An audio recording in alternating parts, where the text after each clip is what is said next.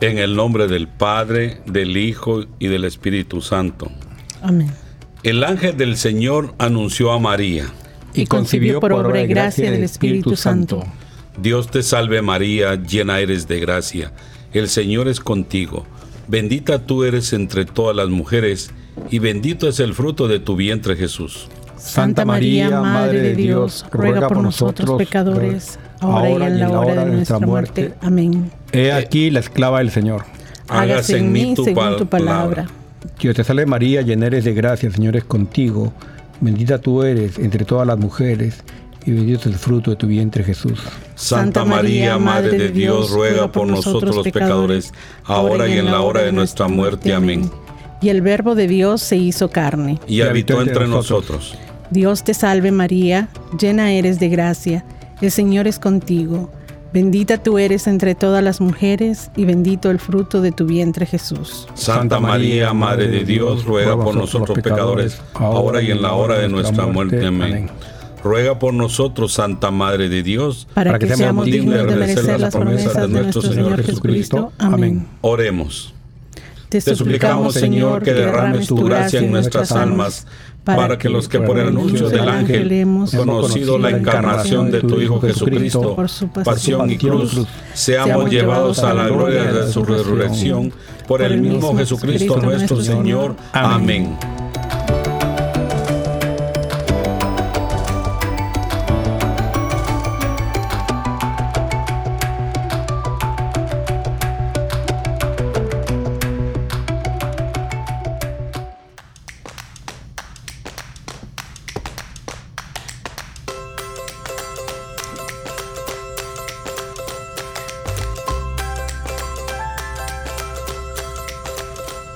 Bienvenidos todos a Arrepentidos, Conversos, Testigos, un programa católico sobre Pedros, Bonfilios, Restitutas, Pantagatos y otros pecadores empedernidos. Bienvenidos todos, feliz lunes. Aquí estamos, Catalino. ¿Cómo estamos? ¿Cómo estamos? Julio. Julio no está con nosotros hoy día, pero le mandamos un saludo muy cordial y esperamos que la próxima vez nos acompañe para estar el equipo entero. Y hola a todos, feliz lunes. Aquí les habla Berejiza. Y un servidor, Basilio. Encantado de estar con ustedes también, Juan Bautista como técnico, productor, cocinero, arquitecto, DJ, efectos sonoros. Hola Lorenzo, ¿cómo está? Oye, gracias por tantos títulos. Juan Bautista y Lorenzo a la vez. Saludos a todos y feliz lunes. Catalino, por favor, el nombre de los frutos de Segovia. Claro, es el santo de hoy, ¿no? El fruto de Segovia, un nombre bastante eh, raro, ¿no? Y no muy conocido, me parece, este santo de hoy. Pero hoy día celebramos también a San Bernardo Calvó, San Crisanto de Roma, San Crispín de Soissons, San Crispiniano de Soissons, San Frontón de Pereguius, San Audencio de Brescia, San Hilario de Jabols, San Mauro de Pex, San Miniato de Florencia, San Valentín de Sevilla, Santa Daría de Roma, Santa Engracia de Segovia, Beato Recaredo Centelles, Abad, Beato Tadeo Machar. Y que recen por nosotros todos. Amén. Amén. Y hoy, antes de iniciar esta la vida de este santo que nos toca hoy, San Frutos de Segovia, estamos por compartir cómo nos fue esta semana para todos. Entonces ahí les dejo la palabra aquí a mis compañeros para que os compartan cómo ha ido esta semana y cómo les fue esta semana de verdad. Ocupados con mucho trabajo, pero también muy alegres, bendecidos y agradecidos por todo lo que recibimos, especialmente en el área ah, de acá del Mid Atlantic, en donde ya empezamos a ver bastantes señales del cambio de las estaciones. Es un regalo maravilloso el ver cuando llega el otoño, el cambio de los árboles, eh, cuando nos toca la primavera y así sucesivamente. Pero esta es una de mis estaciones favoritas. Creo que ah, me da mucha paz, mucha alegría, eh, mucha esperanza de saber que aunque viene el invierno, que vienen tantos cambios, eh, pues tenemos la esperanza de la resurrección de la primavera y para mí eso es muy lindo. Y como mamá, pues definitivamente preparándome ya ah, para Navidad porque mi hijo ya empieza a, a estar ah, pensando en, Navidad y en todas las, ah, las fiestas que se aproximan. Bueno, y en mi caso, pues eh, tratando de perseverar en la fe, y solamente les cuento un sueño que tuve hace poco de Francisco, que celebramos su fiesta hace poco, ¿no? Y yo soñé que él estaba, vino a mi apartamento y se quedó a dormir. Pero yo, pues, como soy descuidado, ni siquiera dije dónde dormir. Y, yo, y, me desperté, yo me desperté a, medianoche y dijo, Dios santo, vino Francisco y ni siquiera le dije dónde. Pero, pero yo noté que Francisco no le importaba dónde dormir. O sea, él, como es un santo, él estaba feliz, pues, en cualquier rincón ahí del apartamento. Me, recuerda. ¿Le diste comida por lo menos? Bueno, no sé, nada, no, ni comida le daba. pero estaba feliz. eso me recuerda a la mamá de un señor que yo trabajo con él y decía, el dueño de la tacañería.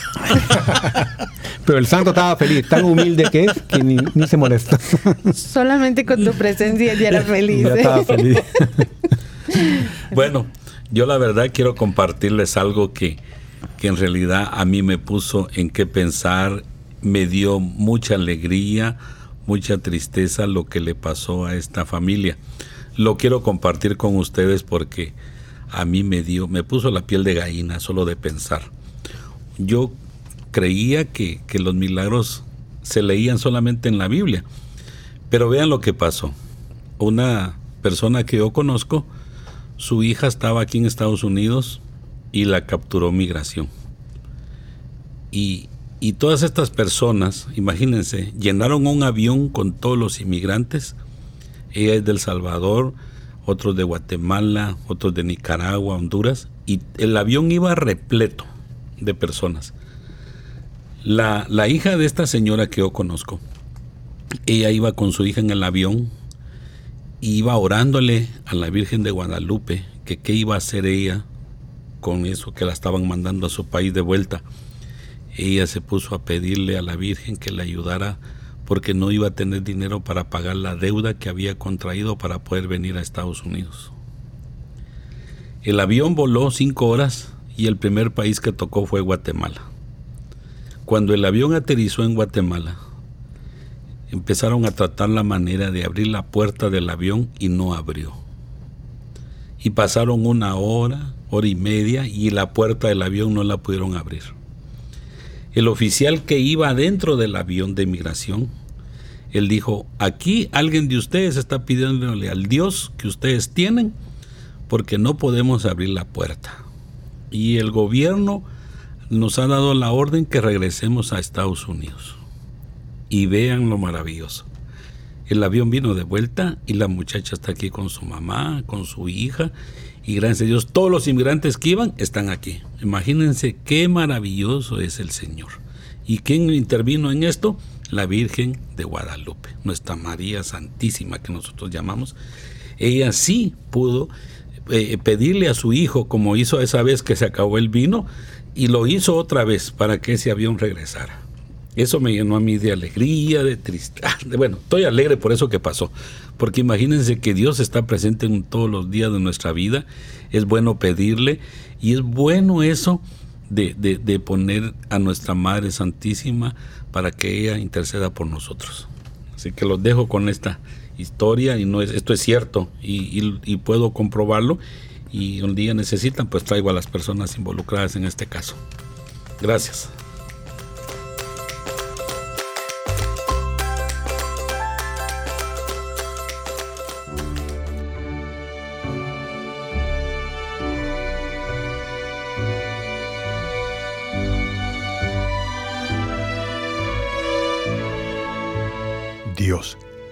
Dame el día de hoy fe para seguir adelante. Dame grandeza de espíritu para perdonar. Dame paciencia para comprender y esperar. Dame voluntad para no caer. Dame fuerza para levantarme si caído estoy. Dame amor para dar. Dame lo que necesito y no lo que quiero. Dame elocuencia para decir lo que debo decir. Haz que yo sea el mejor ejemplo para mis seres queridos. Haz que yo sea el mejor amigo de mis amigos. Haz de mí un instrumento de tu voluntad. Hazme fuerte para recibir los golpes que me da la vida. Déjame saber qué es lo que tú quieres de mí.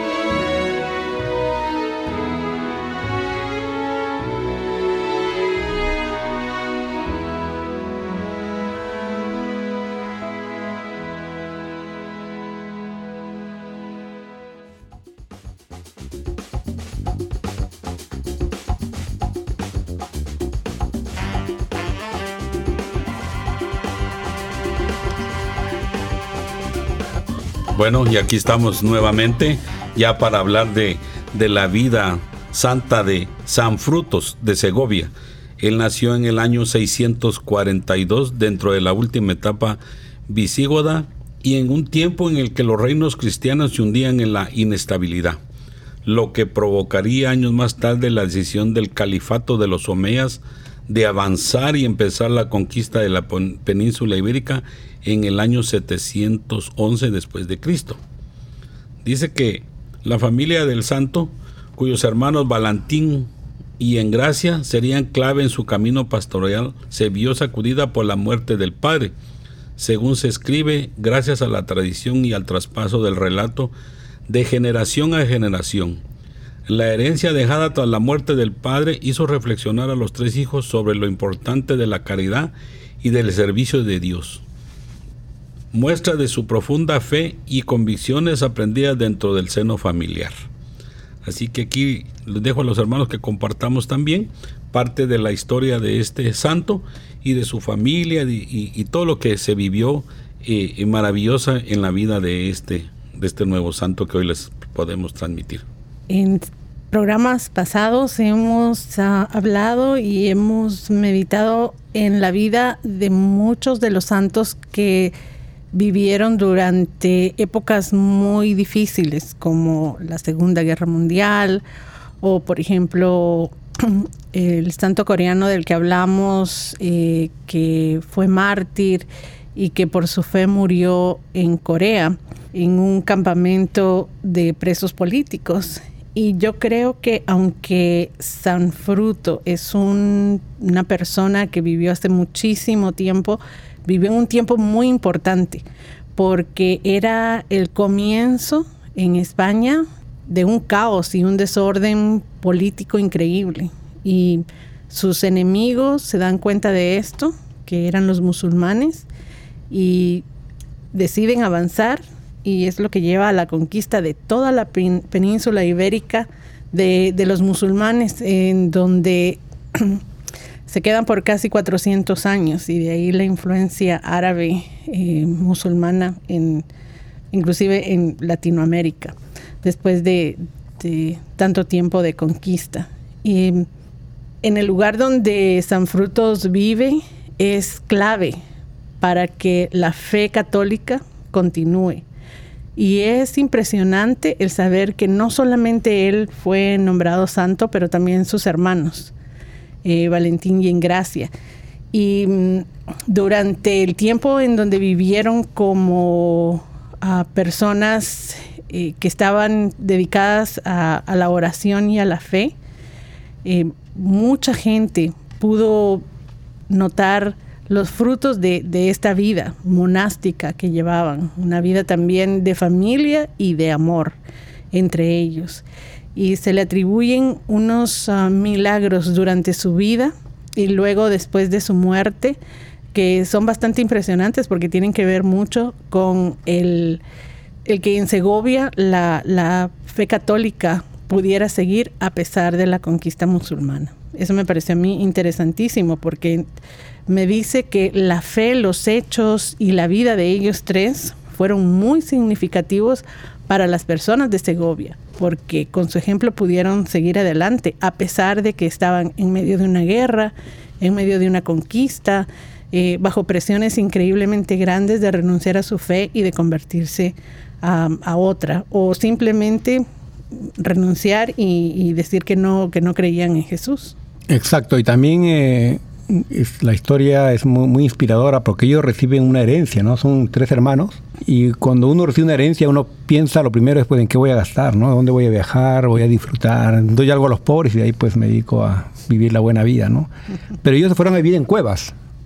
Realmente es increíble, ¿no? Eh, que uno en, la actualidad ve tantas familias divididas, peleadas, hermanos, hermanas, primos, por una casa, ¿no?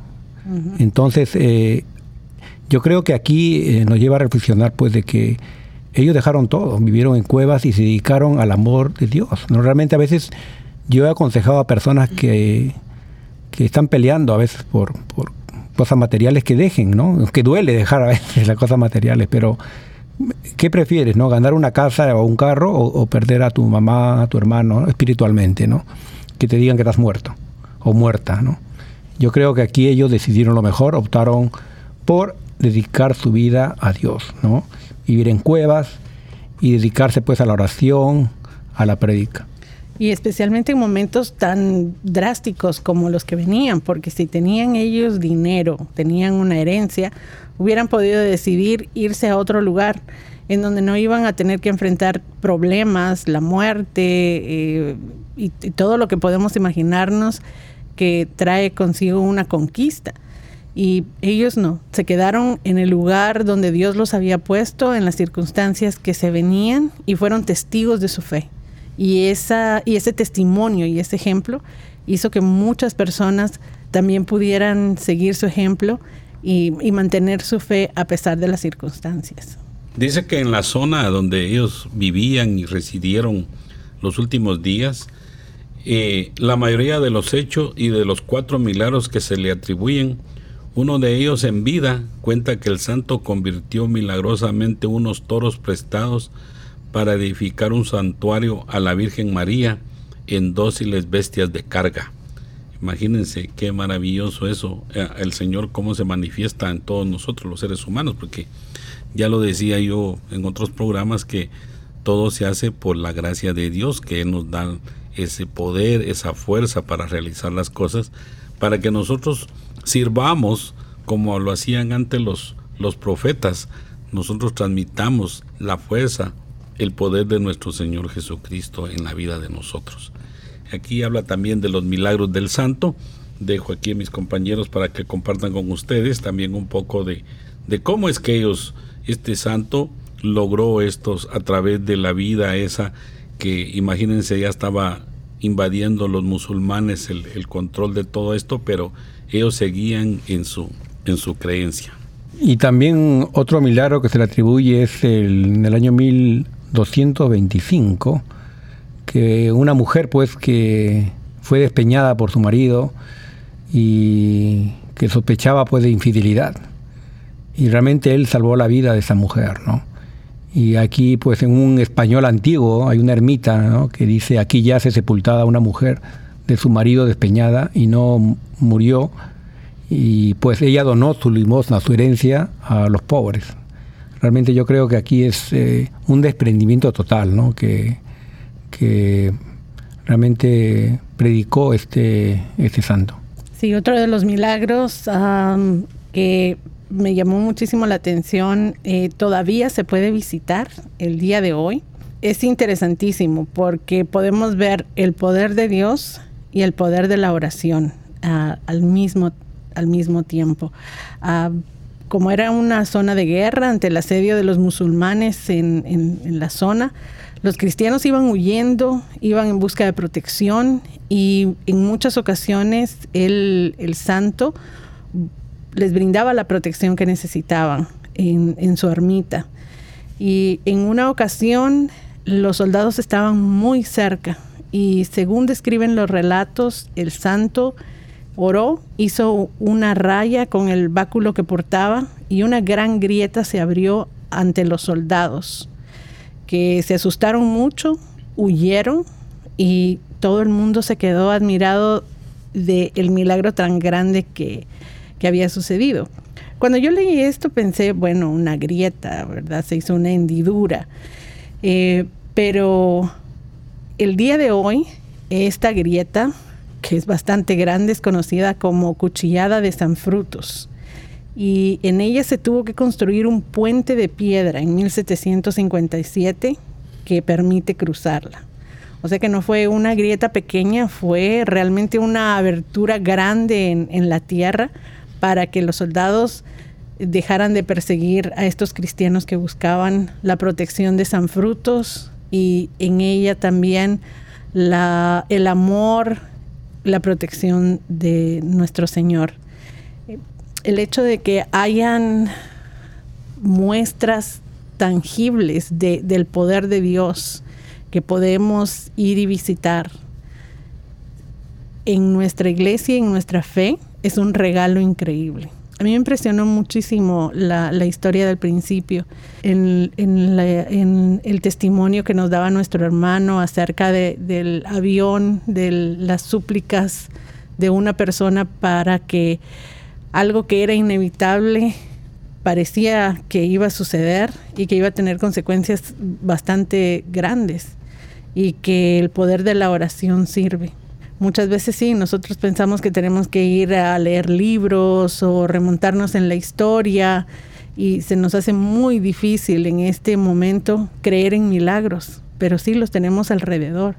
Y si nosotros nos encomendamos al, a la protección divina y le pedimos con todo el corazón las cosas que necesitamos y que son su voluntad, sin duda se van a cumplir.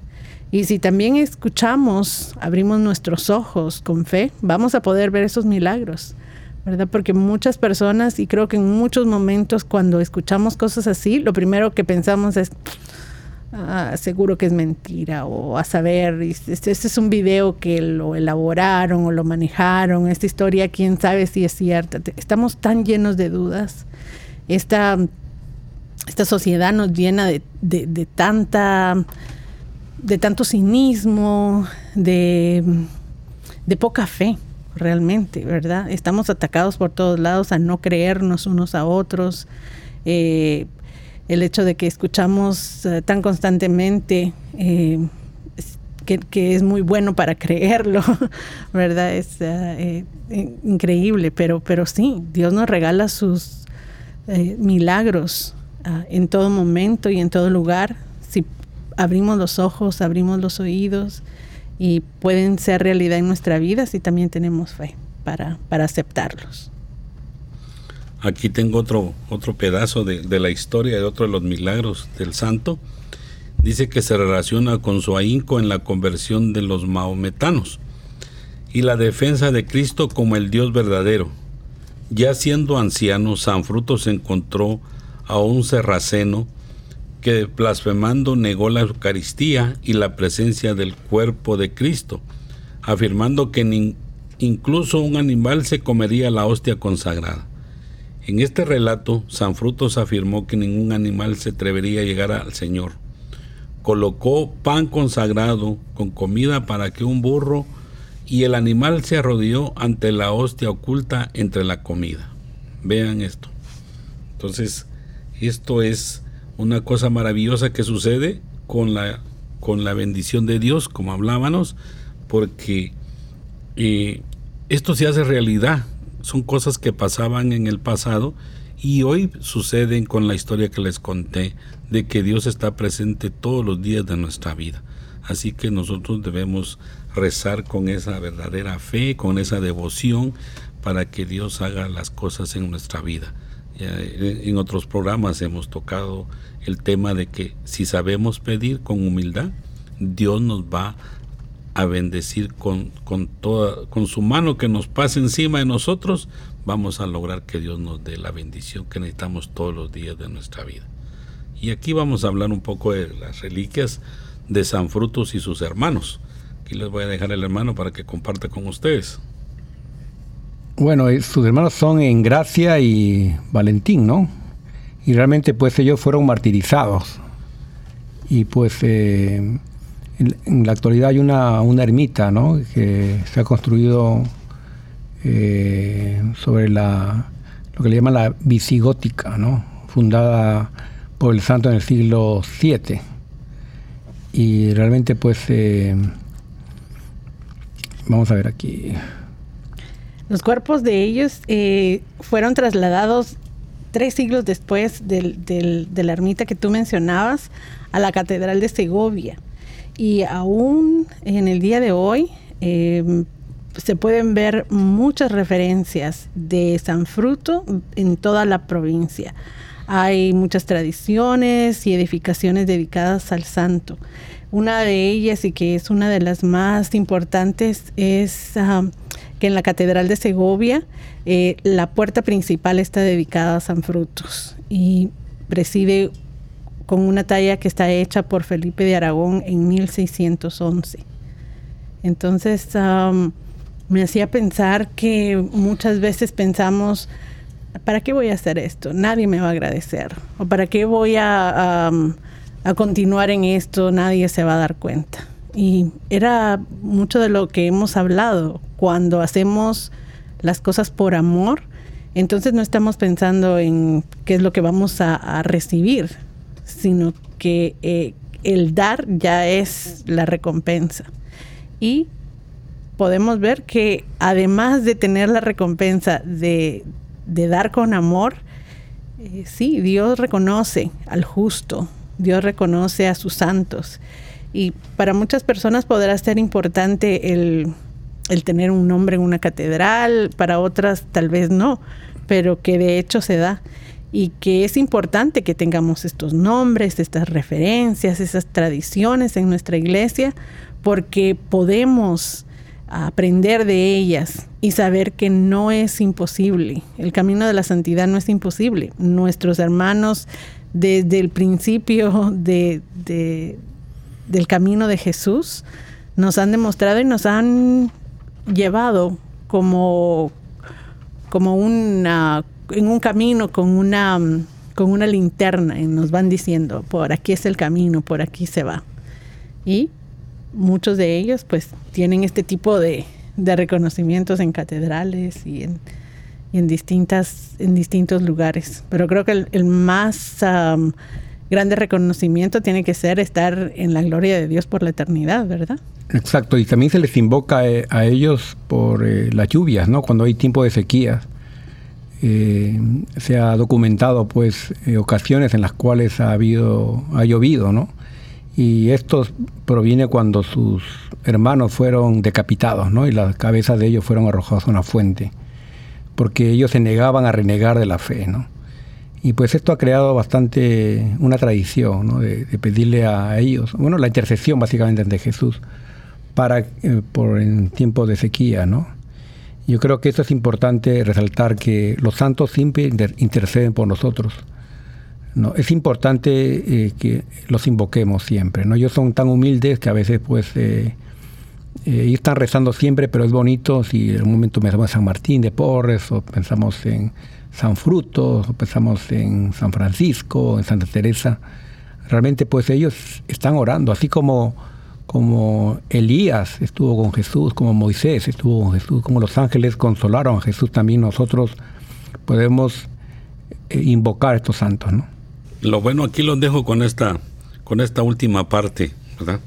Dice que las tres reliquias de los santos fueron trasladados a la iglesia de Santa Clara, donde empezaría a edificar en el año 1525 la actual catedral. Y las cabezas de los santos Valentín y Encracia se conservan en un relicario hasta hoy en día en la iglesia de Caballar. Así que los dejamos con esta bonita historia de este santo.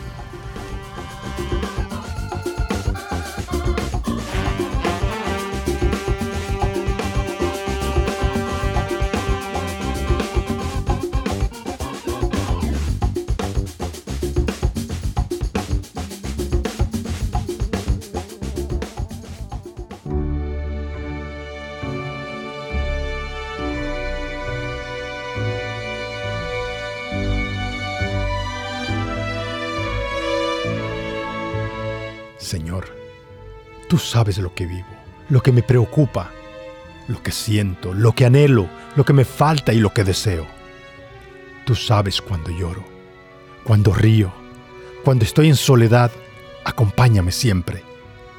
Bendíceme y no me sueltes de tu mano, porque hoy como siempre te necesito. Amén.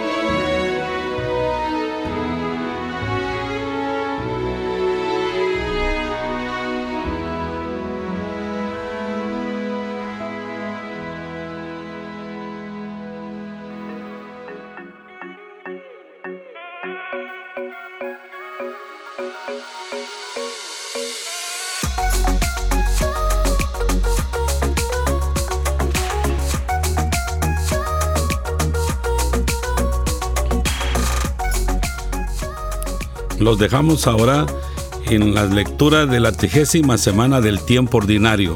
Por favor, hermana. Lectura del libro de Romanos, capítulo 8, versículos del 12 al 17. Hermanos, nosotros no estamos sujetos al desorden egoísta del hombre para hacer de ese desorden nuestra regla de conducta. Pues si ustedes vienen de ese modo, ciertamente serán destruidos. Por el contrario, si con la vida, con la ayuda del Espíritu destruyen sus malas acciones, entonces vivirán. Los que se dejan guiar por el Espíritu de Dios, esos son hijos de Dios. No han recibido ustedes un espíritu de esclavos que los haga temer de nuevo, sino un espíritu de hijos, en virtud del cual podemos llamar Padre a Dios. El mismo Espíritu Santo, aúna con nuestro propio espíritu da testimonio de que somos hijos de Dios. Y si somos hijos de Dios, somos también herederos de Dios y coherederos con Cristo, puesto que sufrimos con Él para ser glorificados junto con Él. A veces no nos las creemos, ¿no? Que realmente somos eh, hijos de Dios, coherederos de Cristo, ¿no? Y siempre el demonio está diciéndonos, eres pecador, eres horrible, eres un tal por cual, yo creo que es importante que siempre tengamos en la mente, ¿no? Que, somos hijos de Dios. Dios nos ama y estamos llamados a ser santos, a, vivir libres realmente, porque acá Pablo recuerda que no hemos recibido un espíritu de esclavos, ¿no? muchas veces uno habla de, del pueblo de Israel, ¿no? Que salió de Egipto. Eh, pero realmente eh, Egipto siguió en su corazón de ellos. Ellos siguieran, seguían esclavos, ¿no? Entonces igual nosotros a veces eh, seguimos atados al pecado, seguimos siendo esclavos del pecado. En este caso, pues eh, estamos llamados a realmente alejar a Satanás ¿no? de esas tentaciones y realmente vivir libres, ¿no? libremente amando a Cristo. A mí me gustó mucho la frase de desorden egoísta y creo que muchos de nuestros males eh, empiezan ahí, en nuestro ego cuando pensamos solamente en nosotros, cuando nuestra pena es la más grande del mundo, cuando nuestra necesidad es la única, cuando nos ponemos primero y no necesariamente con solamente con orgullo, que es distinto del ego. Eh, y cuando esto es exagerado, entonces entramos ya en patologías clínicas no sanas, pero que muchas veces eh, es, fácil entrar en estos ciclos en donde nos bombardean diciendo que tenemos que amarnos primero, segundo, tercero. Y sí, Dios nos dice que tenemos que amarnos, pero también la, la, regla es amar al prójimo como a ti mismo. Me encanta eso, que el énfasis es amar al otro como a uno mismo, ¿verdad? No, no amar tú y luego a los demás, sino que eh, está parafraseado de una manera en donde todos somos importantes y todos debemos amarnos los unos a los otros de igual manera. Em, a veces creo que cuando el ego es mal entendido, em, podemos dañar como padres a nuestros hijos, diciéndoles que todo está bien, haciendo todo por ellos, cubriendo todos sus miedos, todos sus errores, em, todas sus debilidades, porque pues lo más importante es que yo sea buen padre, yo sea buena madre. Y entonces no estamos, estamos atando a nuestros hijos a, nuestro ego, a, nuestra, a nuestro egoísmo, hasta, hasta nuestras debilidades, porque no los dejamos experimentar, no los dejamos sufrir un poco. Para mí es increíble el, el hecho que para todo hay una solución, usualmente es una, una pastilla, una medicina, en donde el sufrimiento, no hay cabida para el sufrimiento en nuestra vida y todo lo podemos solucionar instantáneamente. Y no nos ponemos a pensar que en nuestra condición humana, en ella, también el sufrimiento tiene cabida porque de esa manera podemos apreciar también los momentos de gozo, de alegría y, es parte del desarrollo humano. Entonces, es, es, algo esperanzador. Hermanos, nosotros no estamos sujetos al desorden egoísta. Eh, hemos sido hechos con amor por el creador de todo y somos sus hijos. Bueno, si vemos um, este, esta parte de la lectura, cuando Jesús se iba, dijo que nos iba a dejar un paraclítico. ¿Verdad? El Espíritu de Dios. El Paráclito. Con, nosotros para poder este pedir por él. Él era iba a ser nuestro guía hasta el día de hoy. Entonces aquí dice en la lectura que si nos dejamos guiar por el Espíritu de Dios, esos somos los hijos de Dios. Entonces, si nosotros nos alejamos de la del, del ¿qué les digo? de la eso de pedirle al Espíritu Santo, nosotros nos alejamos del mismo Dios porque dejamos, ya no podemos llamarle Padre a Dios, aquí lo dice la lectura, porque nos volvemos esclavos del demonio, ¿verdad? Entonces esta lectura nos, nos hace recordar que de verdad tenemos que pedirle todos los días de nuestra vida al Espíritu Santo, porque Él es el que se quedó aquí de consolador para con nosotros. Sí, quería complementar nomás una entrevista que hizo el Papa a un, eh, está divulgado en las redes y habló del amor, de la coprofilia, que es el amor a la basura, lo que vimos, vemos en la televisión, en, la, en los periódicos, ¿no? que es el morbo, ¿no? y es lo que ahorita está alimentando a todos los seres humanos. ¿no? Uno, tienen que poner muertos, chismes, farándula, eh, insultos para vender. Entonces, eso es lo que el Papa está denunciando en los medios de comunicación, que estamos amando el excremento realmente, ¿no?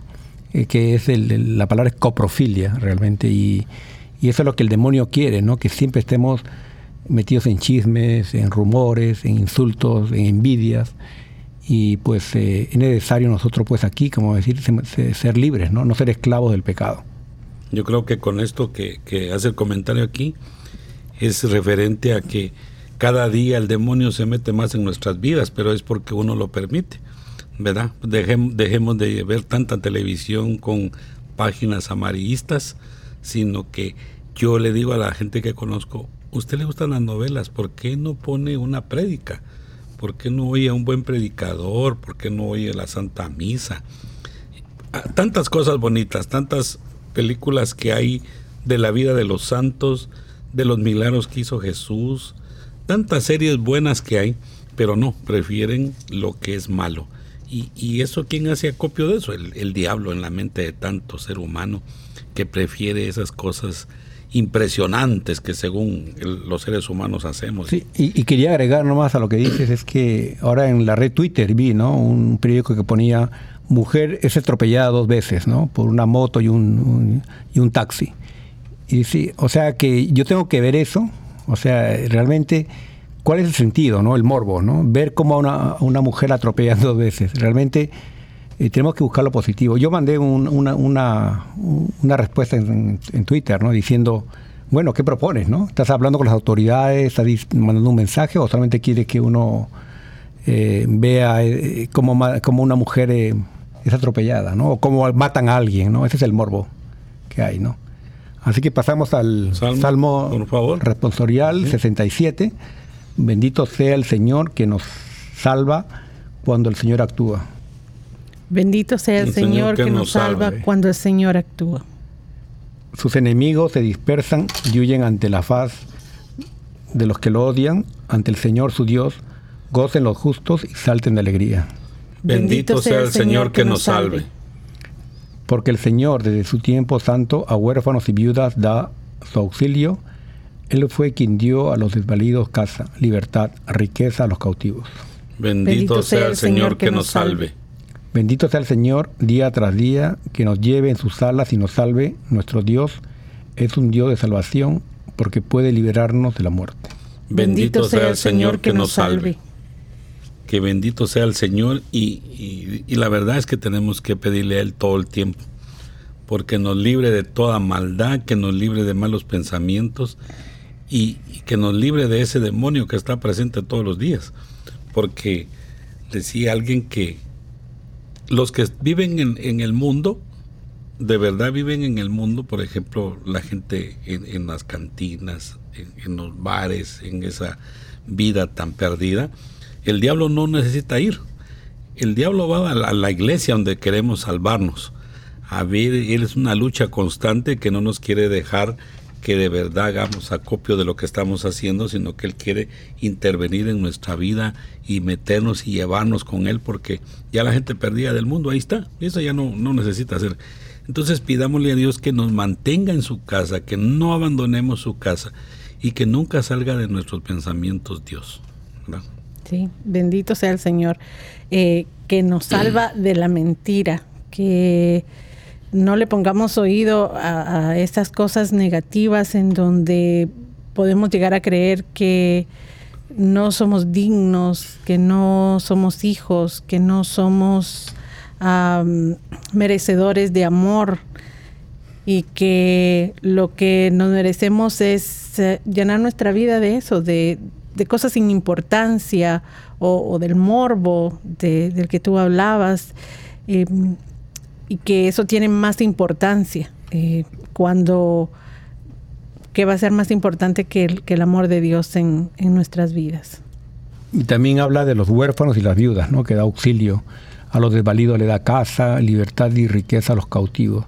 Realmente es un Dios pues que ama a los pobres, ama a, los, huérfanos, a las viudas. Y es un salmo que realmente es de esperanza, ¿no? Eh, nos pone encima del, de esa águila que es Dios, ¿no? Eh, que nos lleve en sus alas y nos salve. ¿no? Y a veces hasta se compara hasta con una gallina en una parte de la Biblia que Dios acoge ¿no? bajo sus alas también como, como polluelos. ¿no? Entonces es, un Dios amoroso y un Dios liberador. Bueno, yo creo que pasamos a Santo Evangelio según San Lucas. Un sábado estaba Jesús enseñando en una sinagoga había una mujer que llevaba 18 años enferma por causa de un espíritu malo. Estaba encorvada y no podía enderezarse. Al verla Jesús la llamó y le dijo, Mujer, quedas libre de tu enfermedad. Le impuso las manos y al instante la mujer se enderezó y empezó a alabar a Dios. Pero el jefe de la sinagoga, indignado de que Jesús hubiera hecho una curación en sábado, le dijo a la gente, hay seis días de la semana en que se puede trabajar. Vengan pues durante esos días a que los curen y no el sábado. Entonces el Señor dijo, Hipócritas, ¿acaso no desata cada uno de ustedes su buey o su burro del pesebre para llevarlo a brevar, aunque sea sábado? Y a esta hija de Abraham, a la que Satanás tuvo atada durante 18 años, no era bueno desatarla de esa atadura aún en día de sábado? Cuando Jesús dijo esto, sus enemigos quedaron en vergüenza. En cambio, la gente se alegraba de todas las maravillas que él hacía. Impresionante que Lucas, ¿no? Este es evangelio que la, semana pasada hablamos de San Lucas, ¿no? un médico, y que escribe este evangelio de una mujer eh, encorvada. ¿no?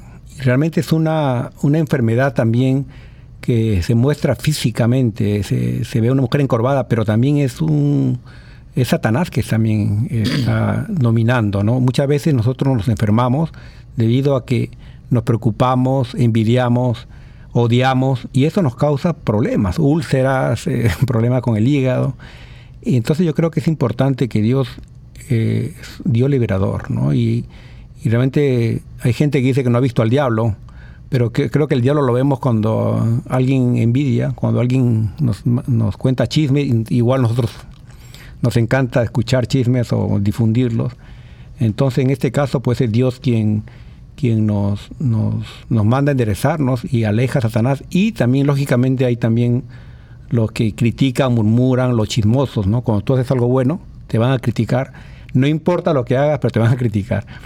Así que él igual, ¿no? Jesús no se queda callado, ¿no? Y una palabra muy dura que dice hipócritas, ¿no? Realmente a veces nosotros tratamos de ser eh, nice, como dicen, ser buenos, ¿no? Pero él de frente le dice hipócritas. Y es realmente lo que les, indigna a estos eh, fariseos, a estos jefes de, de la ley, de la sinagoga.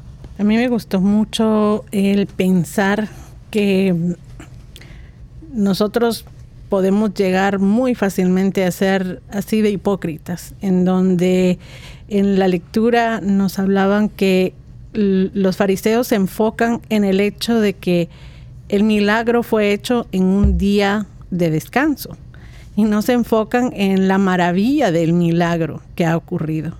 Y creo que nos puede, nos puede pasar y que a menudo caemos en, esa red en donde nos fijamos más eh, y criticamos más a, las, organizaciones, las asociaciones que están haciendo el bien y, solo vemos, bueno, pero ¿cuánto gastan en su oficina?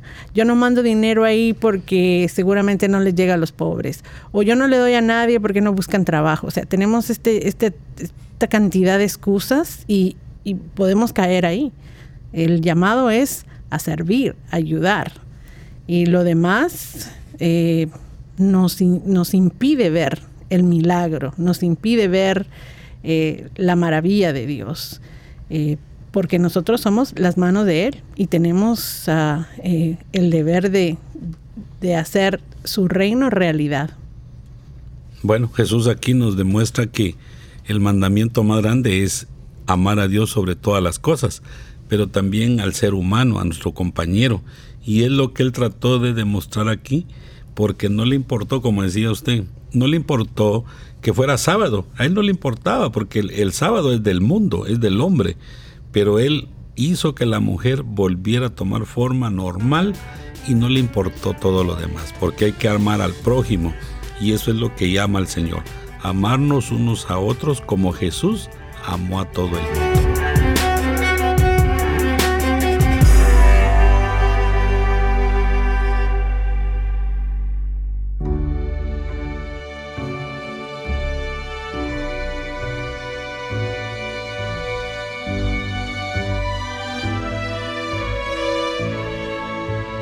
Señor, sáname. Sáname en cualquier cosa que tú creas que necesitas sanar. Sáname de cualquier cosa que pueda separarme de ti. Sana mi memoria. Sana mi corazón. Sana mis emociones. Sana mi espíritu. Sana mi cuerpo. Sana mi alma. Posa tus manos tiernamente sobre mí y sáname a través de tu amor por mí. Te lo pido en el nombre de Jesucristo.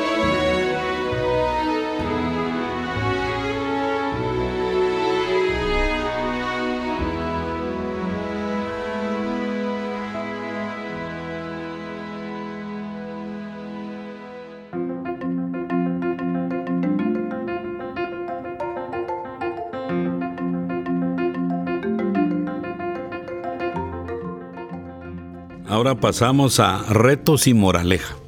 Para mí que esto me encanta porque la moraleja de, lo que nos deja el Evangelio de hoy es eso, de que Jesús nos demuestra que debemos amarnos, que debemos este, hacer el bien, esa frase tan importante que la, lo ha dicho mucha gente a través de la historia de la humanidad. Hagamos el bien y no miremos a quién. Imagínense qué maravilloso esto.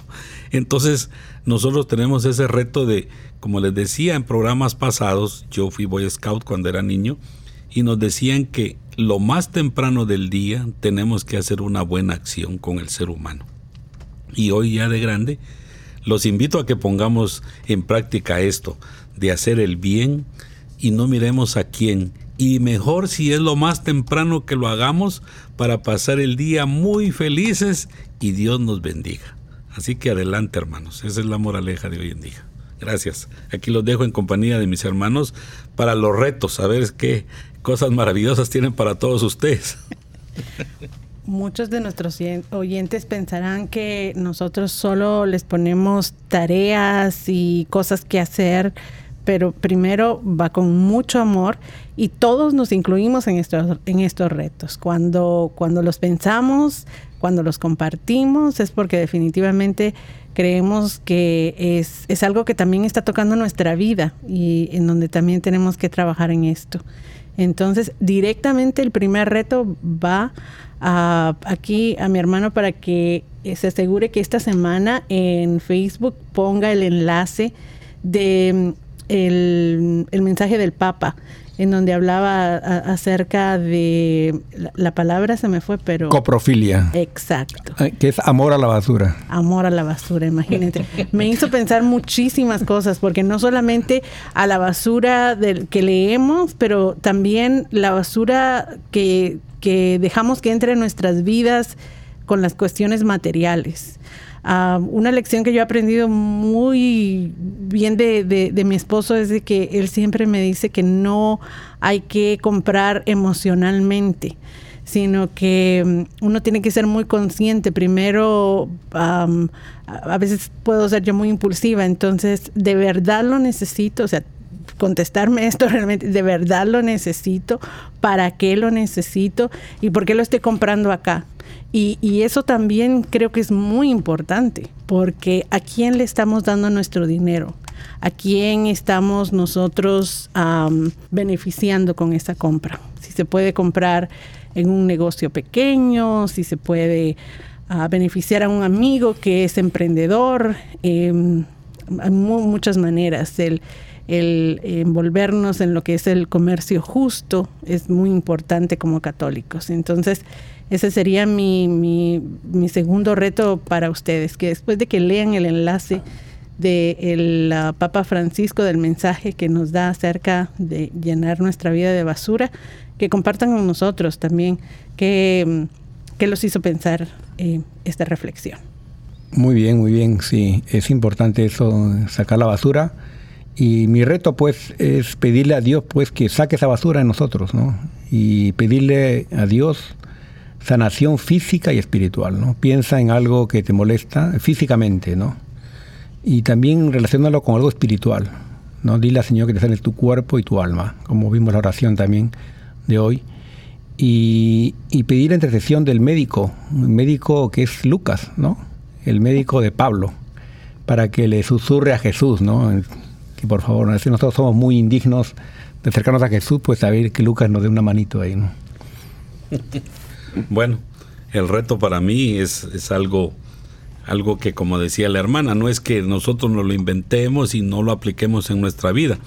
Yo la verdad los invito de verdad a que cada día tratemos la manera de cambiar y ya todas estas cosas que se nos han metido por años en nuestra mente, en nuestro corazón, la vayamos sacando poco a poco. Los invito a cambiar su vida, a hacer una reflexión en grande para que vean lo feliz que pasa uno después de, de haber aceptado a Jesús en su corazón y en su vida, pero de verdad, seamos buenos católicos. Gracias.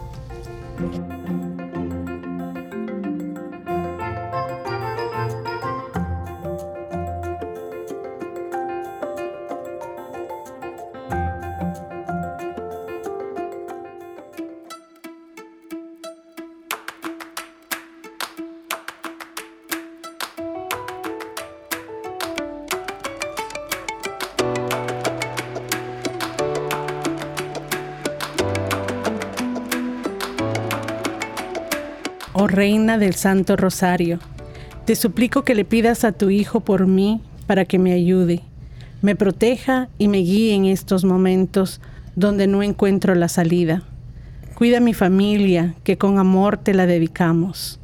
Haz que reine la paz en mi hogar y que superemos todos los obstáculos que se nos presenten. Dame consuelo y fortaleza. Haz que me vuelque a ti cuando sienta pena, incertidumbre y pesar. Acógeme en tus dulces manos y abrígame en tu tierno corazón. Virgen del Rosario, confío en tu inmenso amor y piedad, y sé que mi agradecimiento será hasta la eternidad. Amén. Amén. Padre eterno, yo te ofrezco la preciosísima sangre de tu divino Hijo Jesús, en unión con las misas celebradas hoy en día a través del mundo, por todas las benditas ánimas del purgatorio Sagrado Corazón de Jesús, ten piedad de nosotros. Corazón Inmaculado de María, ruega por nosotros. San Juan Bautista, ruega por nosotros. San José, ruega por nosotros. San Pedro, ruega por nosotros. San Pablo, ruega por nosotros. San Marcos, ruega por nosotros. Santiago Apóstol, ruega por nosotros. San Francisco de Asís, ruega por nosotros. Santa Clara, ruega por nosotros. San Bienvenido Scotiboli, ruega por nosotros. Beato Álvaro de Córdoba, ruega por nosotros. San Mario, ruega por nosotros. San Bonfilio, ruega por nosotros. Santa Restituta, ruega por nosotros. San Pantagato, ruega por nosotros. Beato Carlo Acutis, ruega por nosotros. San Pedro Canicio, ruega por nosotros. Santa Faustina, ruega por nosotros. San Baro de Egipto, ruega por nosotros. San Barón, ruega por nosotros. San Ateo, ruega por nosotros. San Gustasáez, ruega por nosotros. San Julio, ruega por nosotros. San Andrés, ruega por nosotros. Ángeles custodios, ruega por nosotros. San Juan Evangelista, ruega por nosotros. En nombre del Padre, del Hijo y del Espíritu Santo. Amén.